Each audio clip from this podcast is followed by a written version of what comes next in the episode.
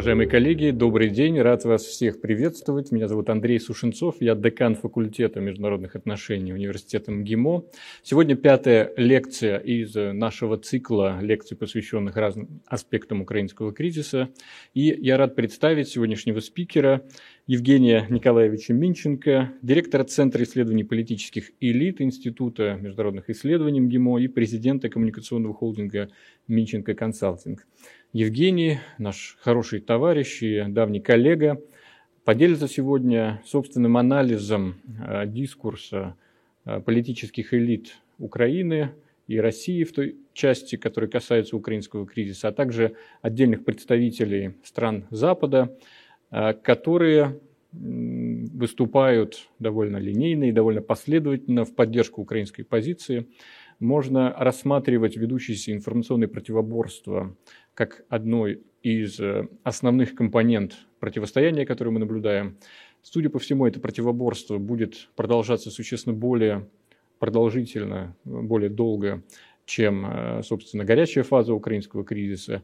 И для нас важно э, обстоятельно во всех деталях понимать логику жизни этого пространства, дискурсивного, политического пространства, образов, символов, метафор, пространства, в котором украинские действующие лица чувствуют себя вполне комфортно. Э, пожалуй, это единственное пространство э, на настоящий момент, где они могут э, себя порадовать определенными успехами.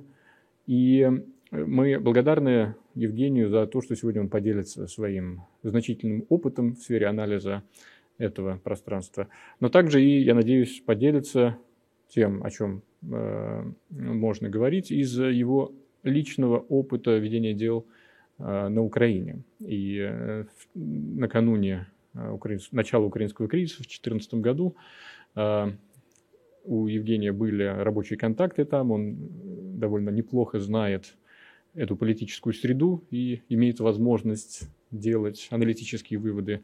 И для всех сотрудников и студентов нашего университета это большая возможность сегодня прикоснуться к экспертизе Евгения Николаевича. Евгений, спасибо вам за эту возможность и прошу вас.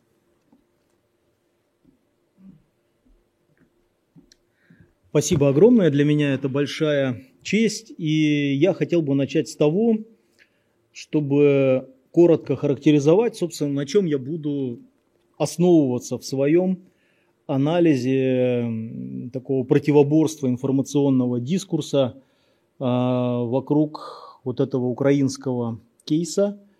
Ну, первое, а, мы с 97 -го года, мы, я имею в виду Минченко консалтинг, моя команда политконсультантов, работали с очень многими украинскими политиками. Нашими клиентами в разное время были такие разные политики, как Юлия Тимошенко, Юрий Бойко. Но я говорю об этом, потому что это достаточно широко известные э, факты, в общем, уже неоднократно опубличенные, поэтому никакой, никаких секретов я здесь не раскрываю. С 2005 по 2013 год у нас был офис в Киеве, и я чуть позже расскажу о том, как мы его закрыли, потому что, на мой взгляд, это очень показательная история, потому что когда сегодня нам говорят, как же так, что же это случилось, Огромная постимперия напала на маленькую страну. Как же так могло произойти? Но на самом деле все это готовилось э, очень заранее. К этому шел целый ряд факторов, как внешних, так и э, внутренних.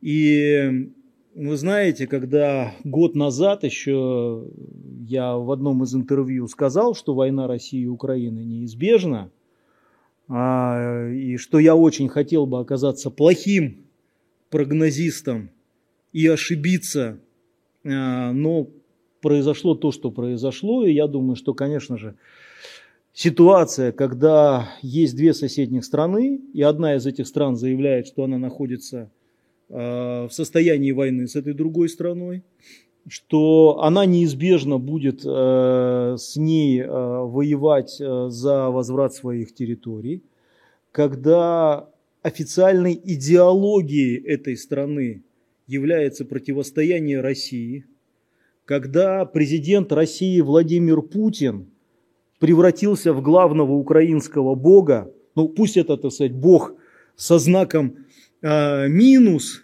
но по сути дела главный слоган э, украинской государственности после 2014 года, который я не могу воспроизвести, поскольку он нецензурный, это по сути дела такое магическое заклинание – типа отрицаю Путина, и вот на отрицании Путина построена была украинская государственность после 2014 года. И возникает вопрос, а как, собственно, мы и, главное, они а, дошли до жизни такой. Собственно, что из себя происходил, э, представляла Украина а, к концу 2013 года? Это было олигархическое феодальное государство, в котором ключевыми игроками были олигархические кланы.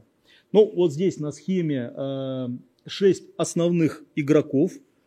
Те, кто входит в так называемую первую лигу, и, собственно, все эти игроки, э, ну давайте все-таки я их перечислю, это и Виктор Янукович и его семья, это крупнейший донецкий э, олигарх э, Ренат Ахметов.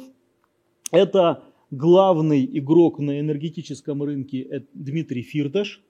Это два олигарха Днепропетровского происхождения, это тоже очень важно. Игорь Коломойский и Виктор Пинчук. И выходец из Винницы, но в первую очередь киевский медиамагнат и международный э, бизнесмен э, с большим кондитерским бизнесом Петр Порошенко. Что общего было у этих шести групп? То, что они обладали разнообразным набором ресурсов. Первое – значимые экономические активы. То есть это все миллиардеры, миллиарды в до... состоянии в долларах. Второе – медийный ресурс. Каждый из этих игроков обладал своими собственными телевизионными каналами и э, сетью э, средств массовой информации другого типа, там, радио, газеты, э, интернет-сайты и так далее. Кроме того, у каждого из них было свое политическое представительство, при этом украинские партии в тот момент представляли из себя такой слоеный пирог.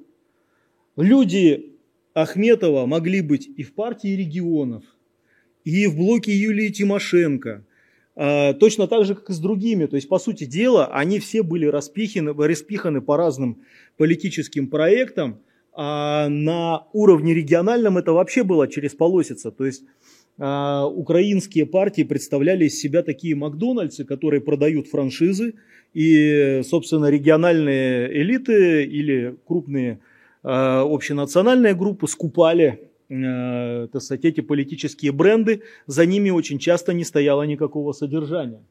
У каждого из этих игроков были свои региональные плацдармы, свои губернаторы – свои областные городские советы, а, свои э, так сказать, э, депутаты на местах. И у каждого из них был силовой ресурс. Дело в том, что несмотря на то, что на Украине были формальные силовые структуры, но по сути дела никакой силовой вертикали на Украине не существовало. А, то есть вполне могла быть ситуация, когда генеральный прокурор это ставленник одной группы, а его замы, каждый из них это ставленники какой-то другой группы. На МВД еще одна группа. Служба безопасности Украины это тоже конгломерат. Одно управление конкурирует с другим, то есть по сути дела а, силовые структуры были приватизированы, акционированы крупным бизнесом. Вторая лига, ну, собственно, это вот около 20 более мелких групп, я не буду их перечислять, которые обладали э, как частью этих ресурсов, но не имели, как бы, грубо говоря, всего пакета. И формула управления Украиной, по большому счету, она сводилась к тому, что нужно было выстроить региональный баланс. И основная борьба на Украине, по сути дела, на протяжении длительного времени, это была борьба между Днепропетровскими и Донецкими. И, по сути дела, а, изменение а, баланса власти в Украине произошло в тот момент, когда они избавились от Донецка. То есть, по сути дела, когда была устранена экономическая база одного из двух основных кланов, ну, Украину можно было слепить как нечто более монолитное, чем на протяжении долгих лет. А, при этом очень важный момент на Украине очень большое значение имеет религиозный фактор. По сравнению с Россией, Украина гораздо более религиозная страна, в которой очень высокая конкуренция а, различных конфессий. До сих пор главная а, сила – это Украинская Православная Церковь Московского Патриархата, которая, правда, сейчас все дальше уходит от, э, собственно, Москвы, по сути дела, уже э, играет автономную роль греко-католическая церковь и иудаисты. Иудаистская община, она была очень влиятельна, при этом э, Днепропетровский клан в значительной степени состоял, ну, как бы его топовые участники состояли из прихожан, из прихожан, или я не знаю, как это правильно называется в иудаизме, одной и той же синагоги в Днепропетровске. Дальше. Украинская православная церковь Киевского патриархата, раскольническая, которая тоже, так сказать, обладала достаточно серьезным ресурсом. Протестантские церкви на Украине, а, начиная с конца 80-х годов, стремительно развивался протестантизм. Более того, целый ряд политических проектов опирался на харизматические протестантские церкви. Ну, например, а, дважды мэр Киева Леонид Черновецкий человек, который э, в качестве одной из основ своей электоральной машины создал, э, сделал протестантскую церковь.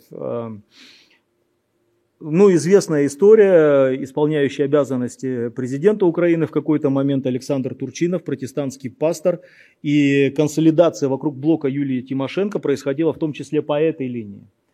Ислам, ну, гораздо менее значимая история, ну и разнообразные секты, в том числе неоязычество, что мы видим сейчас на примере, в частности, так называемого полка Азов, а, который выстроил свой специфический а, неоязыческий а, культ.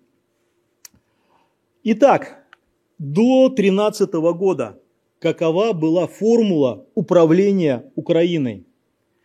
Как можно было удерживать власть? Первое балансировать между внешними игроками.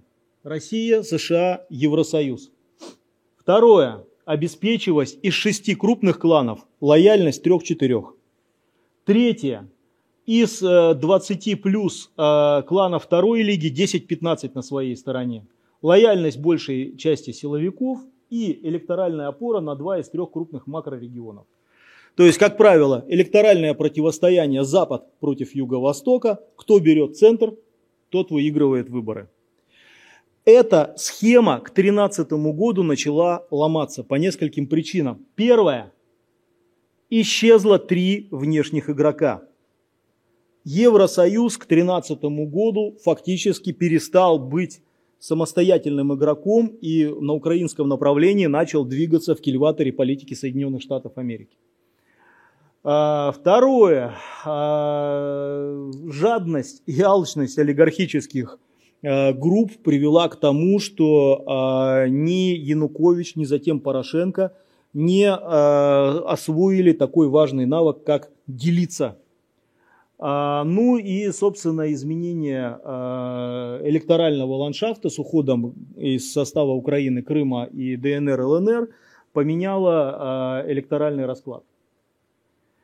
А, собственно, Янукович, почему я так подробно об этом говорю, потому что на самом деле все, что происходит сейчас, было заложено в период, ну, понятно, что можно говорить с 91 -го года, но очень много вот этих вот мин замедленного действия, которые сегодня взрываются, были заложены при худшем президенте Украины всех времен, как бы всех времен Виктора Януковича.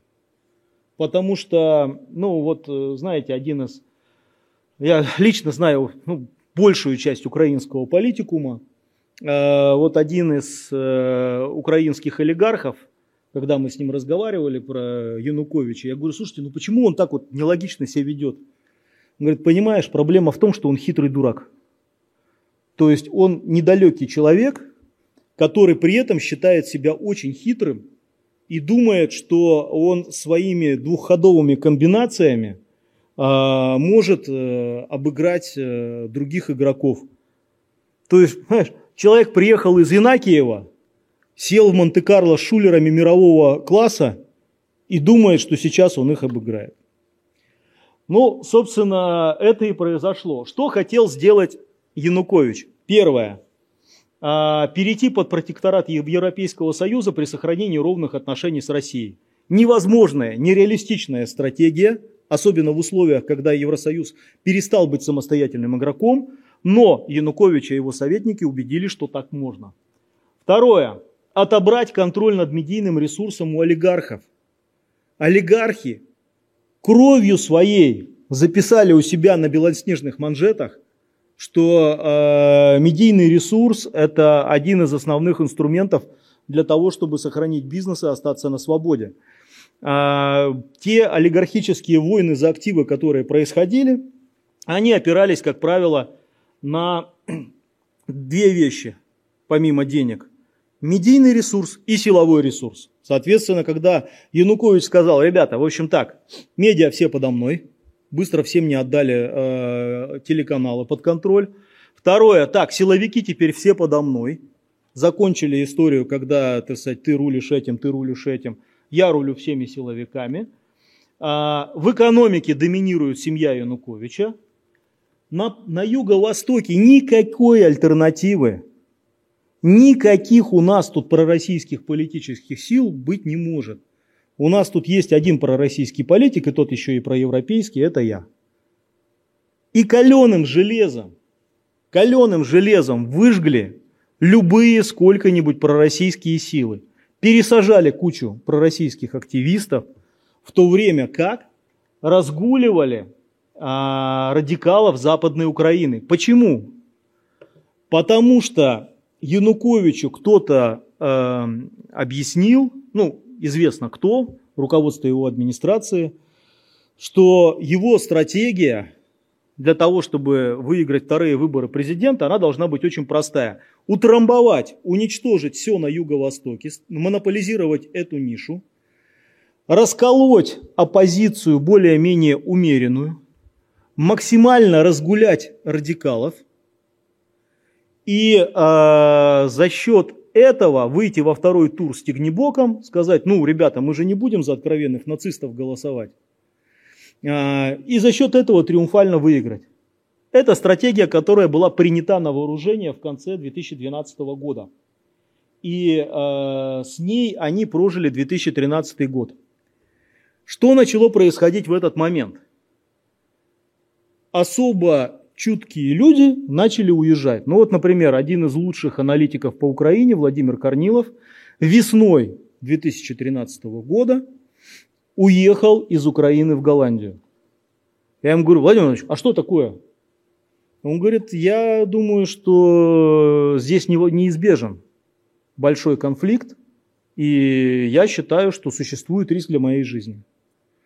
Осенью 2013 года ко мне прошел, пришел руководитель моего офиса и сказал, все, я, э, ищи, ищи мне замену. Я говорю, а что такое? Я уезжаю в Россию. Я говорю, почему? Здесь будет гражданская война. Я говорю, почему? Он говорит, ты приезжаешь, уезжаешь, я нахожусь здесь постоянно. Градус ненависти возрастает. Власти целенаправленно сами раскручивают радикальных националистов. Они это не удержат. Ну, в общем, я его послушал и оказался прав. В ноябре 2013 года я закрыл офис в Киеве. Итак, что произошло с Януковичем? Он пошел в сторону Евросоюза, потом метнулся назад к России, а в итоге разочаровал всех внешних игроков. Дальше. Он начал выстраивать систему одного суперклана. Мало того, раскулачивая крупный бизнес, отнимая у них куски, он усилил еще давление на малый и средний бизнес. Силовиков перевели на самостоятельное кормление. Что произошло? Если они не получают на постоянной основе деньги от крупных олигархических кланов, они начинают зарабатывать, ну, дополнительно облагать э, оброком малый и средний бизнес. Возрастает э, уровень бытовой коррупции силовиков. Ну и, собственно, зачистив Юго-Восток своими метаниями, Янукович потерял поддержку избирателей, которые обеспечили его победу в 2010 году, и не приобрел поддержку на Западе. То есть вот это вот заигрывание, как он сам сказал, с геноцидами нации, когда он приехал, человек был безграмотный, приехал во Львов и сказал, спасибо вам, вы меня тут встречаете, геноциды нации. Ну, он хотел сказать генофонд. Вот. А, в общем, а, заигрывание с геноцидами нации ни к чему хорошему не привело. Что произошло дальше? Как произошел Евромайдан так называемый? Олигархи решили попугать Януковича, заставить его пойти на уступки в, экономич... в экономическом и политическом плане. То есть людей на улице вывели через медиа и через деньги олигархи, которые хотели объяснить Януковичу, они не хотели его свергать, они хотели ему объяснить, что он должен с ними договариваться для того, чтобы удержаться. Что произошло, из чего состоял Евромайдан? Почему я опять же это подробно рассказываю? Потому что это членение в значительной степени сохранилось. Итак, первое. Идейные сторонники украинства. Люди, которые являются носителями действительно вот этой вот идеологии украинского национализма. Второе. Греко-католическое духовенство, Украинская православная церковь Киевского патриархата и сетевые структуры протестантских конфессий. То есть Три из шести крупных конфессиональных групп практически полностью поддержали протестные э, отношения, исходя из своих интересов. То есть возникла большая коалиция. Дальше.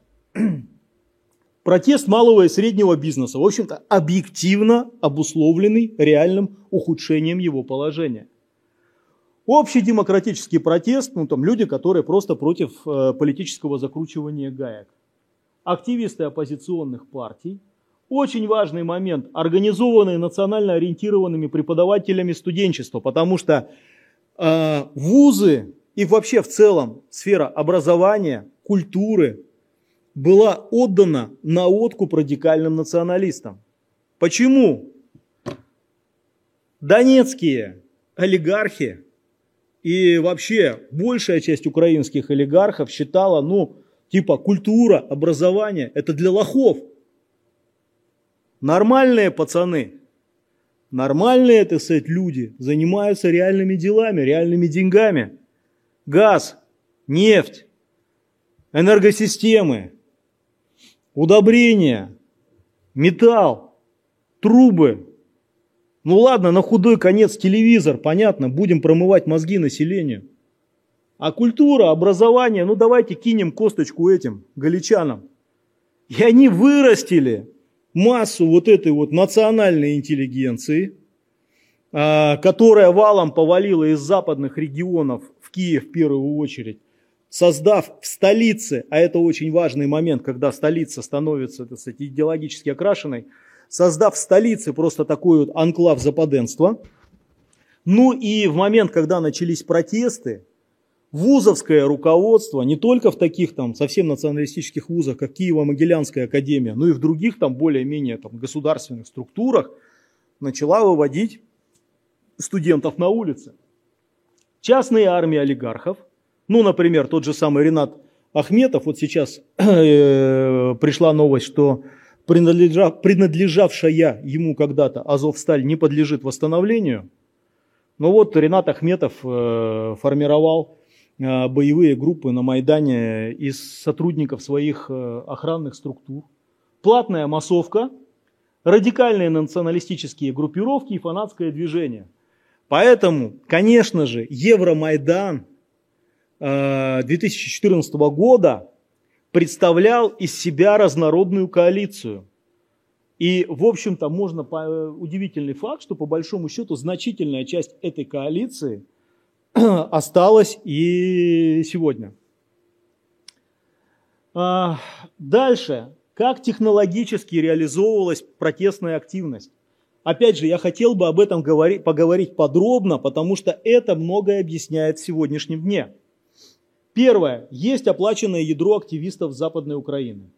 Второе. Провокации через коррумпированных силовиков среднего звена. То есть было большое количество заранее срежиссированного качества, э, очень хорошего качества видео. Ну, например, был такой казак Гаврилюк, над которым якобы издевались силовики. Выложено было видео этих якобы издевательств. Возникает вопрос, почему студийного качества камерами из трех ракурсов? Как так получилось такое случайное видео-то? А, сакральные жертвы, причем обязательно под выходные. В пятницу что-то происходит, в субботу это становится поводом для вывода людей на улицы. Медийная докачка, различные доказательства российского вмешательства. Там нашли погон российского солдата, все, российская армия уже в Киеве. А, публичная поддержка западных э, политиков, провоцирование силовиков радикалами, ну и как э, пик это неизвестные снайпер, снайперы – вот у меня есть вопрос.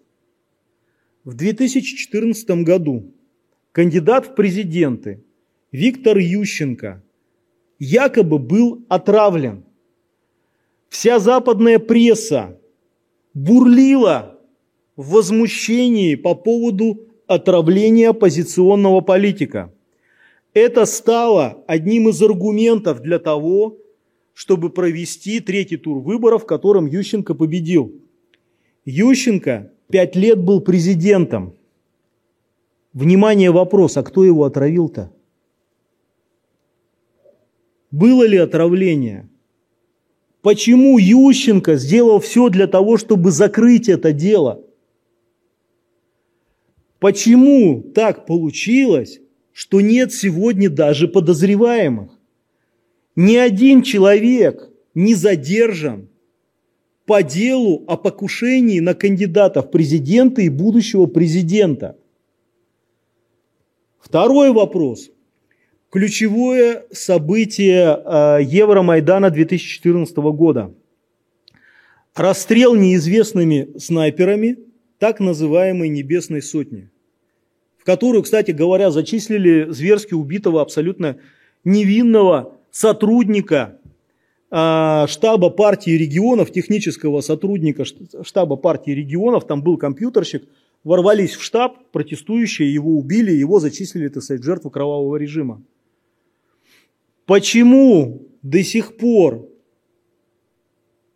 ничем не закончилось расследование по расстрелу так называемой Небесной Сотни? Прошло 8 лет почему нет никаких результатов. Дальше, вот посмотрите, интересная история. Якобы похитили активиста Евромайдана Булатова, пытали и отрезали ухо. Обратите внимание, как аккуратно отрезано это ухо. Ему ж не ухо отрезали, кусочек, культурненько. Кто-то знает, чем это закончилось? Нашли виноватых? Нет. Вот, пожалуйста, эта прекрасная женщина, которая ногами пинает сотрудников правоохранительных органов. Татьяна Черновол. Ее якобы избили э, в политических э, целях а, какие-то злоумышленники. Нашли злоумышленников? Нет, не нашли. Булатова похитили в пятницу. Черновол якобы избили в пятницу, ровно, так сказать, под э, а, очередную накачку протестного выхода. Поэтому, когда а, меня а, западные журналисты спрашивают, что вы думаете по поводу инцидента в Буче, я говорю, я не знаю. Я знаю только то, что на Украине есть очень большая традиция фальсификации информационных поводов с последующими политическими последствиями. И что поразительно, большая часть этих происшествий в итоге никем не расследуется и никаким результатом не приводит. Ну, собственно, вот мирные демонстранты на бульдозере с коктейлями Молотова. Вот они э, мирно жгут сотрудников правоохранительных органов. Э, ну и, собственно, в итоге э, Янукович провалил свое противосто... Э, свое... Извините.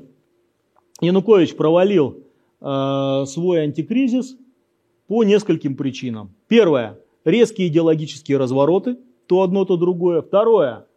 Ставка на силовой ресурс в условиях его дефицита. Несколько центров принятия решений. Одни э, говорят, будем разгонять, другие говорят, нет, будем договариваться. Ставка в пропаганде... Э, а, вот очень важный момент. То начинают жестко гасить протест, то вдруг неожиданно отходят. То есть вот эта вот ситуация, когда непонятно, ребята, вы или туда, или сюда. Ставка только на имеющихся сторонников. Использование парамилитарных отрядов, которые очень трудно контролировать. Ну и переговоры с теми, кто на самом деле не имеет влияния на радикалов и не способен остановить насилие. Мне, честно говоря, это очень многое напоминает из сегодняшнего дня. А, ну и, собственно, что произошло? Украинская революция продолжилась на юго-востоке. Технология была абсолютно зеркальная. А, во Львове баррикады, в Донецке, в Харькове баррикады. Кто были а, в составе так называемой русской весны? Первое. Сторонники русского мира – ностальгирующие по СССР, активисты Компартии, частично партии регионов, очень многие прихожане Русской Православной Церкви Московского Патриархата, номенклатура и силовики, которые опасались люстрации, напуганные обыватели, общий демократический протест тоже там присутствовал, потому что, ну, собственно, э, власть была захвачена явно не демократическим путем, малый и средний бизнес, молодые пассионарии, которые э, видели шанс на продолжение политической карьеры, точнее на начало. Очень важный момент регионального патриотизма и чувства обиды и добровольцы из Крыма и России. А, ну и, собственно, вот обратите внимание на символическое пространство. В тот момент русская весна породила большое количество очень ярких образов – Прокурор Крыма Наталья Поклонская, молодая девушка, которая взяла на себя ответственность возглавить прокуратуру, потому что очень многие мужчины испугались. Она стала, ну, по сути дела, международной э, знаменитостью. Э, Чалый, народный мэр Севастополя, миллиардер в свитере, как Стив Джобс. Э, русский человек, который заработал огромные деньги на международном э, рынке. Там, Игорь Стрелков, э, как лидер одного из ополчений, там, Казак Мамай и так далее. Ну, собственно, вот. А с другой стороны, вот есть радикалы типа Лешко, не знаю, где он теперь, э, олигарха феодала Коломойского, который проспонсировал первые так называемые добровольческие батальоны. Ну вот, Стрелков с российской стороны, Казак Мамай или Бабай, такой вот э, колоритный ну, то есть, на самом деле, и с той, и с другой стороны было большое количество ярких образов, но я бы так сказал, что с российской стороны линейка образов была более яркая, более интересная. Ну и э, что произошло дальше? Произошла волна, война э, внутри украинских олигархических кланов, э, когда э, в ответ на экспансию Ахметова из Донецка началась экспансия Днепропетровских. И я думаю, что это во многом предопределило отказ э, интегрировать Донбасс на протяжении долгих лет, потому что без Донбасса легче. Ну и обратите внимание, э, я, ладно, этот слайд пропущу. Наш прогноз – это все то, что было до этого, это моя презентация еще 2014 года. Обратите внимание на мой э, вывод что в условиях сокращения ресурса дешевого российского газа, неизбежной масштабной безработицы, необходимости проведения непопулярных реформ, то есть снижения социальных расходов, роста стоимости коммунальных услуг для населения, роста расходов на безопасность, олигархическая модель не в состоянии выжить. Поэтому, кто бы ни был президентом, он пойдет по пути экспроприации активов непатриотичных олигархов, это раз.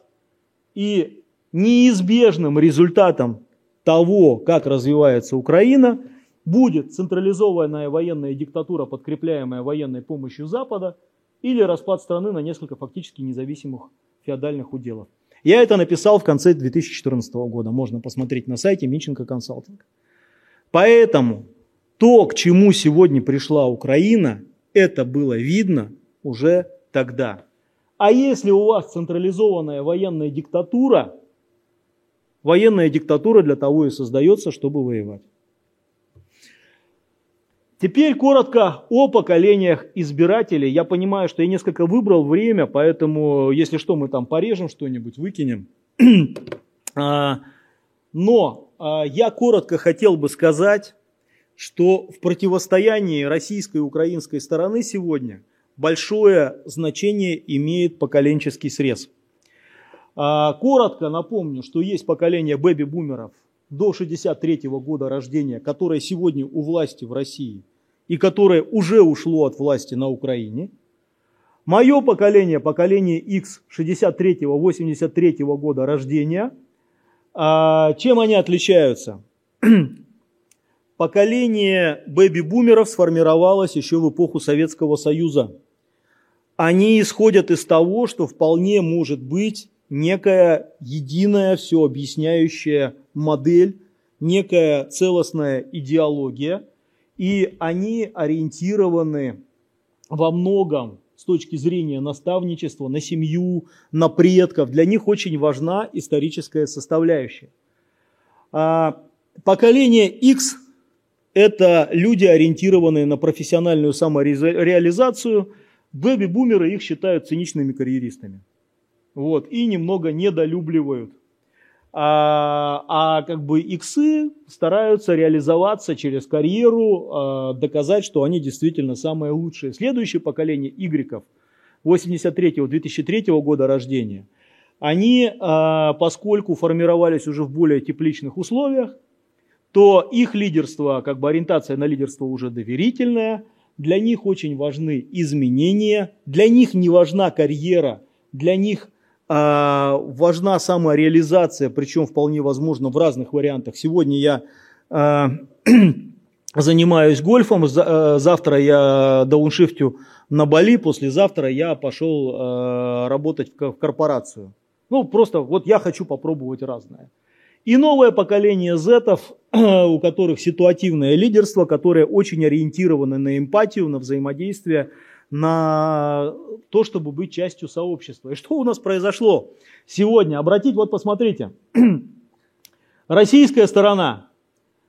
Все бэби-бумеры, кроме Медведева. Но Медведев 65 -го года рождения, ментально, конечно же, тоже бэби-бумер. Ну, потому что это человек во власти, человек, который двигался еще с тем поколением, который э, с молодых ногтей работал в управленческом аппарате. И посмотрите на тех, кто с другой стороны. 71 э, 79 годы рождения. То есть это уже поколение X, которое мыслят совершенно по-другому, э, в другой стилистике. А, вот забавная картиночка – переговоры э, на территории Белоруссии российской и украинской делегации. С одной стороны иксы, а с другой стороны игреки. Но, а, э, так сказать, тоже иксы, частично иксы, частично игреки. Но обратите внимание, наши иксы стилистически, вот посмотрите на Слуцкого, на Мединского, а, кстати, мой предшеств... один из моих предшественников на посту президента Российской ассоциации по связям с общественностью, они стилистически похожи на бэби-бумеров. А другая сторона, они вообще косят под зетов. Ну, тот же самый, там, кстати, этот э, Арахамия в своей э, бейсболочке. Вот стиль подачи официальных спикеров с одной и с другой стороны. Коношенков – читающий по э, телесуфлеру, так сказать, написанный кем-то текст, и Арестович, проводящий многочасовые стримы в неформальной одежде, в расслабленной обстановке, в образе такого любовника. Ну, типа, да, противник захватил какие-то населенные пункты. Это хорошо, потому что на самом деле, ну то есть такая психотерапия на, а, на марше, да, то есть это опять же, так сказать, э, принципиально разная э, стилистика. У нас, конечно, вот из иксов Рамзан Ахматович Кадыров, который добавляет живости, единственный, так сказать, персонаж, который э, создает такой более неформальный тон, Дон, я бы так сказал. А, ну, из интересных э, игроков в информационном противостоянии это Анатолий Шарей, которого пытаются обвинить в том, что он пророссийский, но он на самом деле пытается занять нишу такого а, украинского патриота, который против диктатуры. Ну и вот, обратите внимание, главные символы этой кампании э, с российской стороны. Бабушка 70 плюс и восьмилетний мальчик. А, я думаю, что, конечно же, это вне безотносительно к тому, а, насколько там рискованно была история там ставки на бабушку и так далее, но это все равно, это не активные игроки. Это люди, которые, ну, по сути дела, идут в фарватере какого-то уже сложившегося за долгие годы мнения. Ну, у бабушки за долгие годы еще с советским прошлым, а у мальчика за большую часть его жизни, когда его родители объясняли, надо родину любить там и так далее. Вот увидел наших военных, это наши военные, пошел отдавать им э, честь. Но здесь нет содержательных э, героев. Ну вот обратите внимание, конечно, 14 э, год героиня аниме и комиксов э, Няша Поклонская и бабушка сейчас. То есть я думаю, что, конечно же, это точка развития для российской э, информационной кампании. Э, Украина, ну тоже на самом деле не так все хорошо там с героями. Есть Зеленский, который, ну, выглядит очевидно неформатно, но э, есть неонацисты из полка Азов, а, есть э, мэр Виталий Кличко, который эксплуатирует свою известность как боксера. Я считаю, Виталий, конечно, великий боксер, а, но не очень великий политик. А, главком вооруженных сил Украины Залужный, который сейчас ну, в армии становится действительно культовой фигурой. То есть там вот пошла уже идея, что, дескать, вот Залужный молодец, круто воюет, но типа политики его подставляют – ну и, как оказалось, мифически несуществующий э, украинский летчик Ас-призрак Киев, про которого сами украинцы, так посмеиваясь, сказали, ну нет, конечно, никакого призрака Киева, да, мы рассказывали, что он сбил там тысячу русских самолетов, на самом деле ни одного самолета он не сбил, но все равно это очень хороший символ. И тут мы подходим к вопросу, ну понятно, да, э, зарубежные звезды, иностранные лидеры – и тут мы подходим к вопросу, а почему, почему, собственно, получается так, что вот эта вот история там с призраком Киева, э, с безымянными киборгами, почему это работает? Очень просто. Э, я так коротко ну, сейчас скажу. Бэби-бумеры живут э, в ощущении модерна. То есть Вера в наличие одной единственно правильной идеи, которую должны разделить все. Иксы живут в э, условиях постмодерна, когда нет одной единственно правильной идеологии, что-то правильно здесь, что-то правильно здесь, а в принципе можно все это замиксовать. И это может существовать. А метамодернизм, который идет им на смену, это когда есть нечто идеальное, но оно внутри меня, это мое уникальное мироощущение. И, собственно, битва а, между а, российским и украинским нарративом, она происходит по расколу модернизм против метамодерни... Э, постмодернизма. Российская власть пытается создать как бы некую общую идеологическую рамку, а украинцы говорят, а у нас вот это, вот это и вот это. Им говорят, а как так? У вас, э, вы говорите, что у вас нет нацистов и президент евреи, при этом у вас вот там эсэсовские символы. Они говорят, ну вот так, ну вот такие мы. Как Зеленский ответил, его спросили, а вот, вот у вас неонацисты э, из Азова. Он говорит, они те, кто есть. Да я вот И все. Ну нормально, в рамках постмодернистского восприятия это нормально. Да, это вот у нас существует. Ну вот так вот. Потому что самое главное – это движ, это коммуникация, это поддержание. При этом, если украинская сторона играет, если брать по Борхесу, в сюжет осада крепости, то Россия ну, играет на самом деле возвращение домой. Возникает вопрос только, кого возвращаем домой. Мне кажется, вот это вот э, главная история, кто домой возвращается. Домой возвращаются республики Донбасса. Домой возвращается Юго-Восток. Домой возвращаются русские. Вот до того момента, пока, в общем, не сказано четко, кто все-таки возвращается и какой будет этот дом, куда они вернутся, ну, будут, конечно же, коммуникативные проблемы. А, у каждой, у каждой э, противоборствующей стороны, ну, на мой взгляд, должно быть какое-то священное писание. Ну, там, у нацистов был Майнкамп. Э, у, э, у Советского Союза было учение классиков марксизма-ленинизма. Я долго пытался реконструировать нарратив украинской стороны и понял, что на самом деле это «Властелин колец». Причем даже не книжка, а кино Питера Джексона. И в этом смысле им не надо детально объяснять, а чего, собственно, они как бы хотят. Да все очень просто. Там орки, у нас здесь э, хоббиты героические, сзади там раханцы-поляки, за океаном эльфы, э, британцы и американцы. А вот-вот подойдут э, на помощь гномы из Белоруссии – и мы все вместе победим орков и гоблинов. Все, это их идеология. Их идеология, она в картинке. Иногда они к этому для следующих поколений подцепляют там Гарри Поттера, э, там еще что-то, но по сути дела у них их нарратив это кино Питера Джексона. А что с российской стороны? Э, я скажу такой э, рискованный тезис. Я считаю, что священное писание – российской власти, это статьи Джо, Джона Мершаймера о геополитическом реализме, что есть объективные интересы страны, что не надо наступать на наши законные интересы. Ну, собственно, все то, что говорил Владимир Владимирович. Проблема в том, что по Мершаймеру кино еще не сняли, и я сомневаюсь, что когда-нибудь снимут.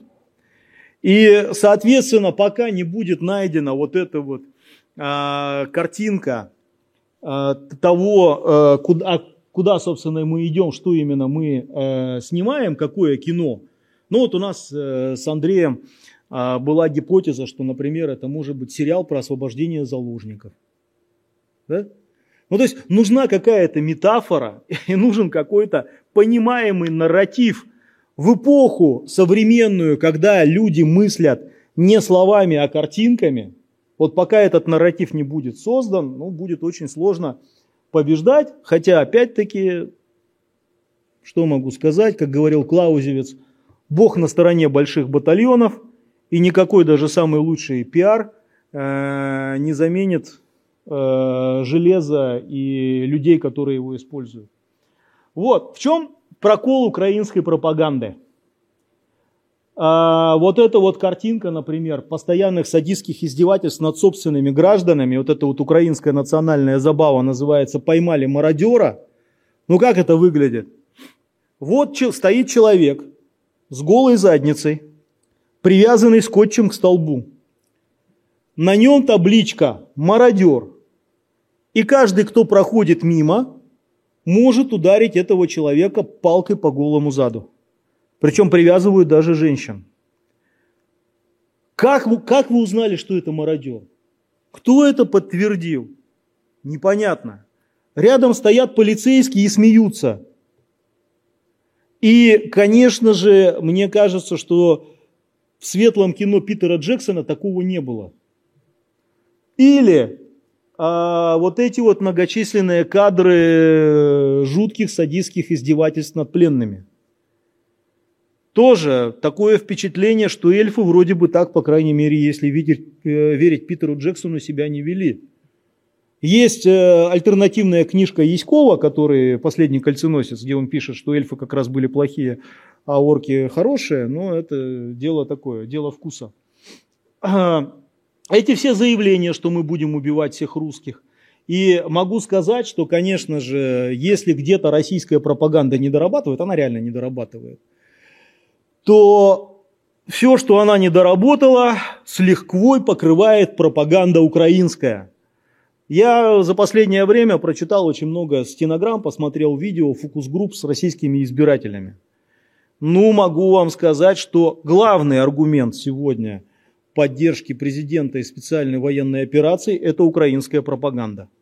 То есть первое, да, мы увидели, что они действительно такие. Мы не верили, нам рассказывали по Первому каналу и э, по телеканалу «Россия», что там какие-то нацисты-садисты. Мы говорили, ха-ха, это пропаганда. Расскажи мне, Скобеева. Ну, когда они видят видео, которые эти сами же снимают, распространяют и так далее, эти обращения русские, мы вас убьем, мы убьем ваших детей, ваши семьи, ну, блин, как-то, как известная история про еврейку, которая уехала из Германии в 1937 году, а когда ее спросили, а что так? Ну, вы знаете, Гитлер сказал, что он меня убьет, и я решила, что в этом случае лучше поверить. Ну, вот я думаю, что, конечно же, это очень серьезный аргумент. А, но при этом, конечно же, происходит конкуренция такой старой школы пропаганды. То есть э, у нас это такой пропаганда, это такой суровый контролируемый каток. Их пропаганда это рой пчел. И с одной стороны можно сказать, да, рой пчел это круто, но в чем проблема этого роя пчел, что ну, как бы его очень сложно контролировать, и иногда он выдает то, что, наверное, э, не хотелось бы было бы неправильно выдавать. Но и э, по большому счету есть еще одна проблема Украины. Тот идеальный образ Украины, который озвучил недавно Зеленский, что мы будем воевать десятилетиями, что у нас будет военизированная страна, что мы, как в Израиле, будем э, сталкиваться с людьми с автоматами на плече э, в кафе, в кино и в общественном транспорте – ну, мне кажется, это такой образ будущего, привлекательный далеко не для всех. Точно так же, как обещание, что да, мы, а, по примеру Израиля, будем вылавливать, так сказать, русских военных по всему миру и их убивать без суда и следствия. Тоже, в общем, ну, э, нарратив, который пока пропускает мимо ушей а, так сказать, западное общественное мнение, но рано или поздно произойдет кумулятивное накопление, при том, что еще важный момент, я думаю, что а, в какой-то момент э, они слишком плотно пообщаются с украинскими беженцами, которые ну, в определенной тоже стилистике себя ведут. Ну, приведу пример. А, знакомая наша давняя давно уже эмигрировала в Ригу. Ну как эмигрировала, просто живет в Риге, русская. А, очень поддерживала украинских беженцев, а, собирала деньги, волонтерила и так далее. Вот недавно ее избили на улице за то, что она разговаривала по-русски. Вот. И она как-то говорит, ой, наверное, что, что-то, как-то я себя неправильно вела. Ну, неизвестно, да. Вот, то есть я думаю, этот фактор тоже будет э, влиять, потому что одно дело, когда есть какие-то прекрасные э, украинцы, которые где-то там сражаются со вселенским злом, а другое дело, мы встречаемся с людьми, которые в быту э, далеко не всегда такие приятные. С другой стороны, у России тоже кризис целеполагания сегодня. Потому что экономический СССР 2.0, который строили на основе Европейского, Евразийского экономического союза, ну, очевидно, сегодня не взлетает. А, православный Иран, слишком мало православных. Новый сталинизм, а, слишком велика нетерпимость к репрессиям, ну и самое главное, но это не будет работать. Московское царство 2.0, а куклица, так сказать, и ограничить себя ну, технически нереализуемо. То есть на самом деле контуры нового проекта непонятны, но уже очевидно, что это будет проект мобилизационный, Видимо, дирижистский с очень большой ролью государства в экономике и с доминированием силовой составляющей, с подчинением э, внутренней жизни страны задачи противостояния внешнему врагу, тем более, что, видимо, опять же, это все надолго. Я не буду, наверное, останавливаться на динамике образа Владимира Зеленского, коротко только скажу, что он прошел уникальное они уникальную такую динамику, причем очень четко по сериалу «Слуга народа». Я один, наверное, из немногих людей в мире, который посмотрел все три сезона внимательно, а некоторые серии не по разу. И могу сказать, что, конечно же, вот то, что виртуозно было сыграно в кино, образ такого простака человека из народа, который не понимает, что делать, потом выходит враж, начинает с этим каким-то образом сражаться, потом, э, так сказать, этот воин э, пытается накачать в себе э, компетенцию э, противостояния, но у него это получается комично – и только на этапе реальных военных действий, ну, собственно, я думаю, что им удалось протранслировать действительно очень убедительный образ для, внешних, для внешней аудитории такого то человека, который волею судеб э, стал воином. Где-то они пытаются использовать элементы образа заботливого, э, где-то такой бунт. Причем, понимаете, это интересный момент, что а, сегодня такое противостояние двух бунтарей. Зеленский против бывшей империи и одновременно и олигархов, и Путин против однополярного мира, хозяев дискурса и навязываемого России внешнего сценария. А, ну вот, из Зеленского пытаются строить героя, но я думаю, что в последний момент они переборщили. Две проблемы образа Зеленского, которые я сегодня вижу. Мечутся из одного архетипического образа в другой и не могут удержать какой-то один. И второе, все-таки очень э, много ненатурального. Того, что нынешнее поколение называет словом постанова. Вот то, что вы видите сейчас на презентации, позирующий на фоне э, мешков с песком Зеленский, это, конечно, вот классическая постанова, то, э, что у молодежи всегда вызывает такое ощущение – не верю. Вот. Ну и в завершение. А, мы в свое время придумали такую модель, что в информационном пространстве происходит три битвы. Это битва за факты.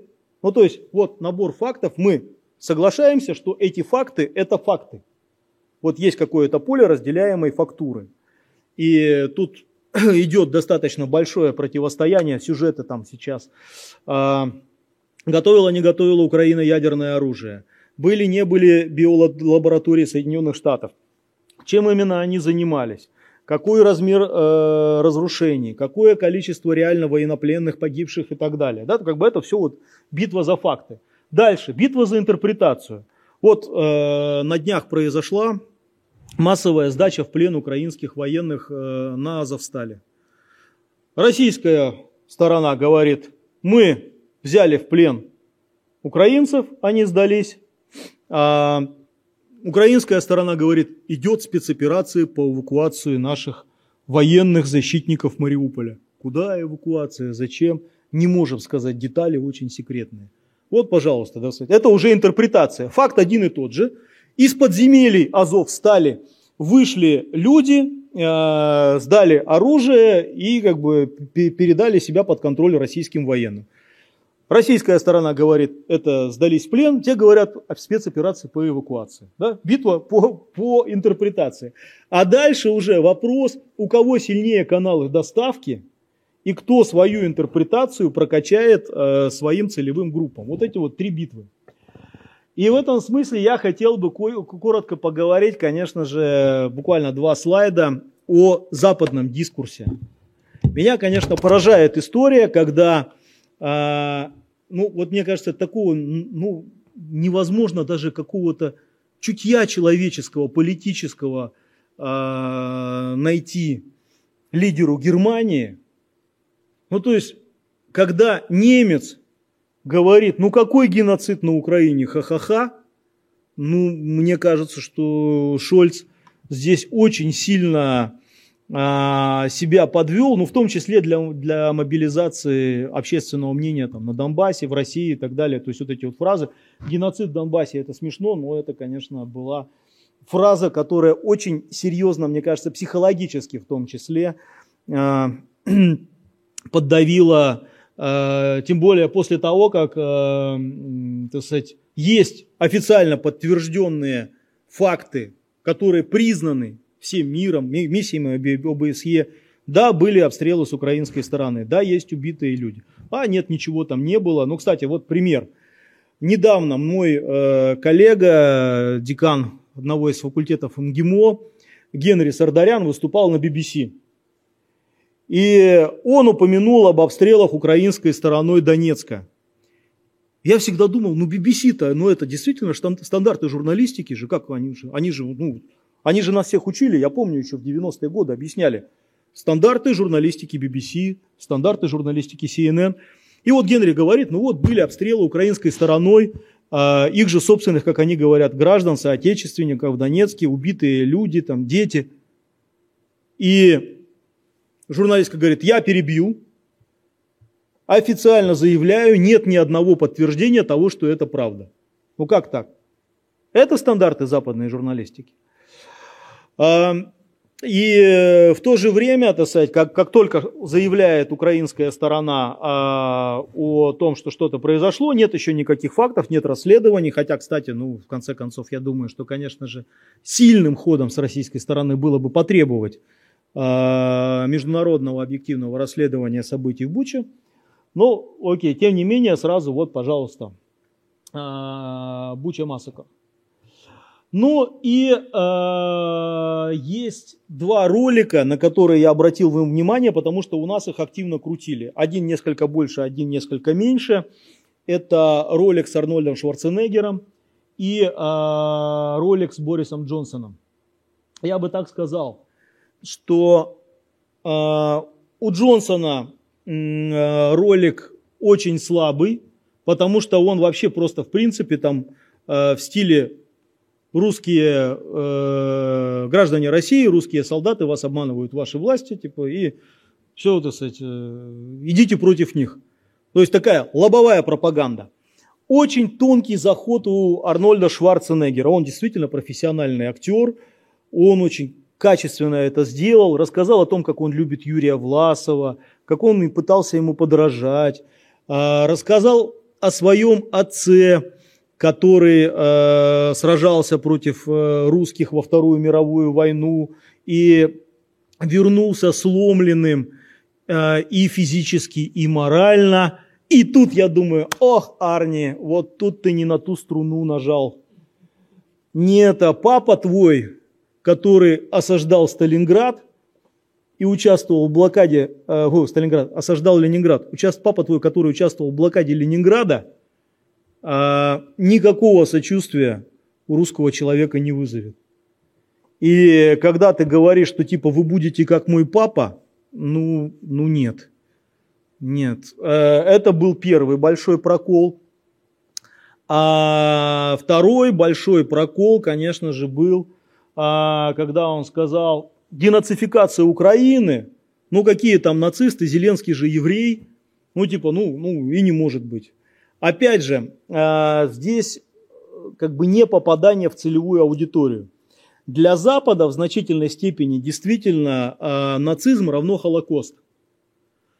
А все-таки для русского человека, а, ну там это фильм «Иди и смотри», убийство, так сказать, э, жителей Белоруссии, это, ну, в общем-то, то, что они лично, то, что их народ пережил. Поэтому, ну, как бы, этот аргумент э, для русского человека, он, ну, абсолютно не э, релевантен.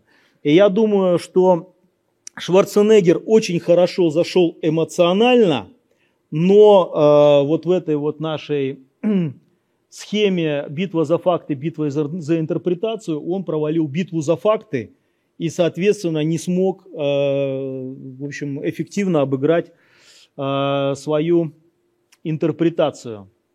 Ну, коротко, что хочу сказать в заключении. Я не военный эксперт. Я не знаю, чем все это закончится. Рискну предположить, что это противостояние надолго. Я постарался максимально объективно рассказать о том, какими технологическими приемами пользуется та и другая сторона, где у нее есть точки уязвимости. Ну и резюмируя, я бы сказал так, что если а, российская сторона претендует, что мы действуем по старой доброй модели модернизма, ну тогда, ребята, предложите какую-то единую, понятную, объясняющую модель.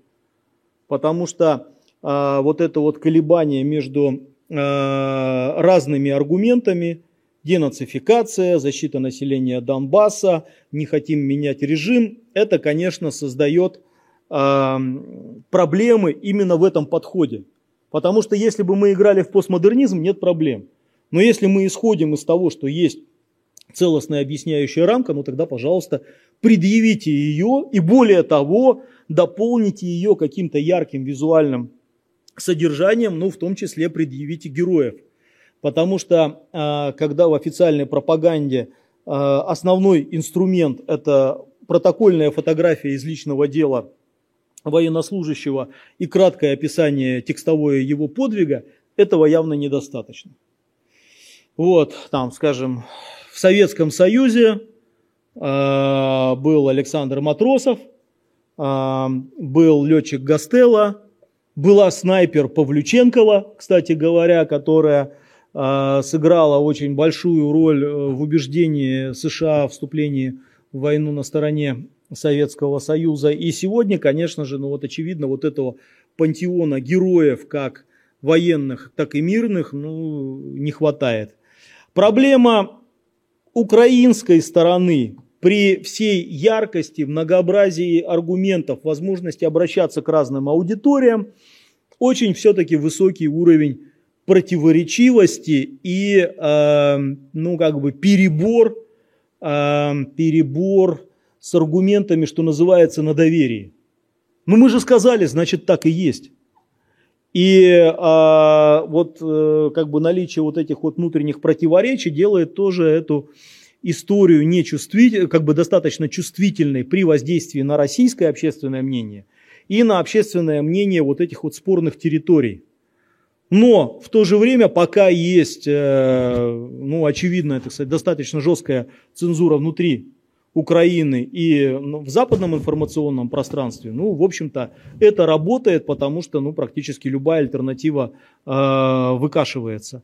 Но я думаю, что все это будет еще меняться, и у обеих сторон этого противостояния есть э, возможность провести работу над ошибками. Спасибо за внимание.